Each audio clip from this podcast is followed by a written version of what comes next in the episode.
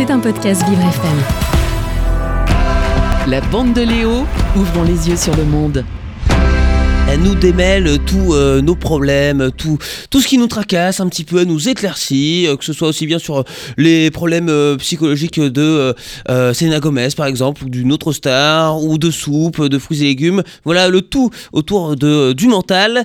Euh, C'est Juliana Olivier. Bonjour Juliana. Bonjour Léo. Léo. Ah oui, on vous entend mieux Léo. comme ça. Oui, c'est un petit peu. mieux. Bonjour. Alors, euh, du coup, Léo, bah, cette fois, c'est moi qui viens avec un problème. Je vais vous- tout vous expliquer. Je suis un petit peu en difficulté. Ah bon C'est-à-dire que, euh, en fait, je vois euh, des sujets de chronique partout. D'accord. Alors, dimanche, par exemple, je suis allée au cinéma pour profiter un peu de mon week-end. Mhm. La séance commence, c'est très intéressant. Et bim, je me dis, mais ce film, il ferait un super sujet de chronique. Donc voilà, depuis que je travaille avec vous, je suis un peu condamnée à avoir de la santé mentale partout. Je peux pas me détendre. Mais bon, j'imagine que c'est pas trop pour vous Ah, excusez-moi, hein, vous. mais non, mais non. Alors, du coup, euh, Oui, eh ben oui, mais du, Du coup, coup- euh, c'est quel film? Quel film? Parce que vous nous parlez d'un film, mais lequel? Alors en fait, il s'agit d'un documentaire. Il s'appelle Premières urgences et il a été réalisé par Éric Guéret. Pendant six mois, il a suivi cinq étudiants en médecine au cours de leur premier semestre d'internat. Ça se passe aux urgences de l'hôpital de La Fontaine à Saint-Denis. Et ce service, il accueille des urgences médicales, mais aussi des urgences psychiatriques. Et beaucoup de patients euh, dits euh, psychiatres sont accueillis dans ces urgences, Juliana. Psychiatrique. Psychiatrique, De toute façon, pardon. Après, il peut y avoir des patients qui sont aussi psychiatres Oui, oui, oui. en psychiatrie. Oui, oui, hein, oui. c'est- Vous avez Et raison. alors, eh bien, dans ce documentaire, on en voit pas mal en fait, et cet afflux de patience n'est pas totalement un hasard. Vous le savez, on a tendance à dire qu'en France, la psychiatrie c'est le parent pauvre de la médecine. Eh bien, le territoire de la Seine-Saint-Denis n'échappe malheureusement pas à la règle. hein. Déjà, les délais de prise en charge dans les centres médico-psychologiques sont de plus en plus longs.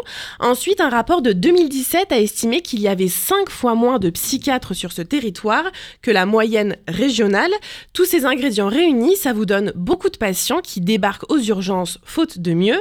Ça a été l'occasion pour Éric Guéret, le réalisateur, de faire un constat au micro de BFM TV. J'ai eu des surprises euh, importantes, par exemple euh, l'état de la psychiatrie euh, que j'ai pu découvrir aux urgences. ça, j'ai trouvé ça vraiment affligeant. C'est-à-dire qu'il y a des malades psychiatriques qui peuvent passer 3, 4, 5 jours dans les couloirs de l'hôpital, euh, sédatés, attachés. Euh, voilà, les gens sont désolés de faire ça, mais ils sont obligés pour leur propre sécurité, pour la sécurité des patients, tout simplement parce qu'on ne trouve pas de place derrière. Ce documentaire, en fait, il parle beaucoup de manque, euh, du manque dans l'hôpital public de manière générale, du manque de lits, de moyens ou encore de personnes. Alors, dans Grey's Anatomy, on n'a jamais vu une scène se dérouler entre le chef des urgences et la direction pour savoir quand les toilettes Mhm. allaient enfin être débouchées ou l'imprimante finalement réparée.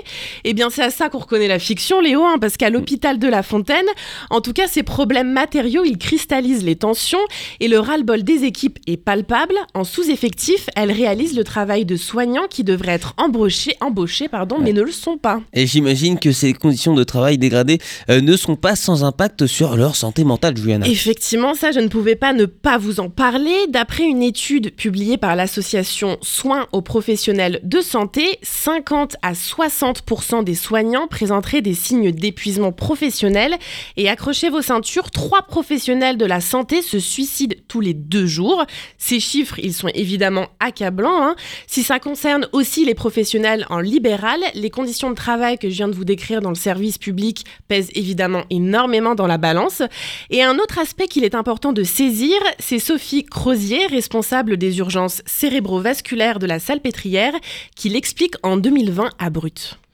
Et On oui. voit de plus en plus de collègues, euh, infirmières, aides-soignants, secrétaires, euh, manip radio, qui quittent l'hôpital pour deux raisons leurs conditions de travail et leurs conditions de travail parce qu'ils n'ont pas les moyens d'effectuer correctement leur travail. Et quand on rentre tous les soirs chez soi en se disant bah, j'ai mal fait mon boulot, j'ai pas pu avoir le temps de prendre la main d'un patient, de pouvoir discuter avec lui, tout ce côté humain qui fait qu'on a envie de faire ces métiers, bah, au bout d'un moment on en a marre. Et puis le deuxième problème, évidemment, c'est les salaires. C'est que bah, on n'a pas, voilà, il n'y a eu aucune augmentation de salaire depuis plus de 10 ans. Les gens sont, euh, sont, sont payés, euh, on le redit à chaque fois, mais pour les infirmières, 28e au rang des pays de l'OCDE en termes de moyenne de salaire. Sur 32 pays de l'OCDE, on a derrière la Slovaquie. Enfin, je veux dire, c'est pas possible.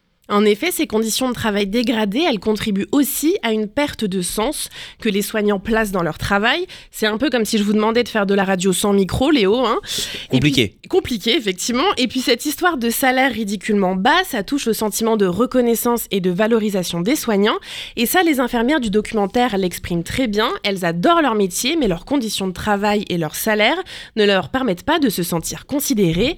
Et ça, sur le long terme, ça peut avoir un impact sur la santé mentale. Alors Éric Guéret, il a envoyé son documentaire au ministre de la Santé, François Braun. Son message, c'est d'enfin prendre soin des soignants, un message qui, on l'espère, sera entendu. Et euh, j'en profite pour euh, saluer euh, tout le personnel médical qui travaille ici, au centre Robert Dono, parce que Juliana, il faut quand même rappeler que, notre radio, Vivre FM, se situe en plein cœur d'un centre médico-social appartenant à la Fondation OVE, donc ici au centre Robert Dono, donc avec plein d'infirmiers, d'infirmières qui travaillent chaque jour ici pour accompagner au mieux les résidents. Merci beaucoup, Juliana. C'était un podcast Vivre FM. Si vous avez apprécié ce programme, n'hésitez pas à vous abonner.